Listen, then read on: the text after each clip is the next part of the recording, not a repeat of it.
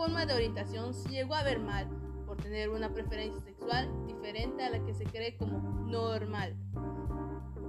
Era forma de ir al infierno, recibir críticas, no ser aceptado, agredido, cancelado. Ahora es algo normal. La mayoría aceptan a todos los que son gays, lesbianas, bisexuales, etc. acepten lo que son. No se escondan, disfruten, y merecemos respeto. Todos somos los mismos. Vivan y dejen vivir.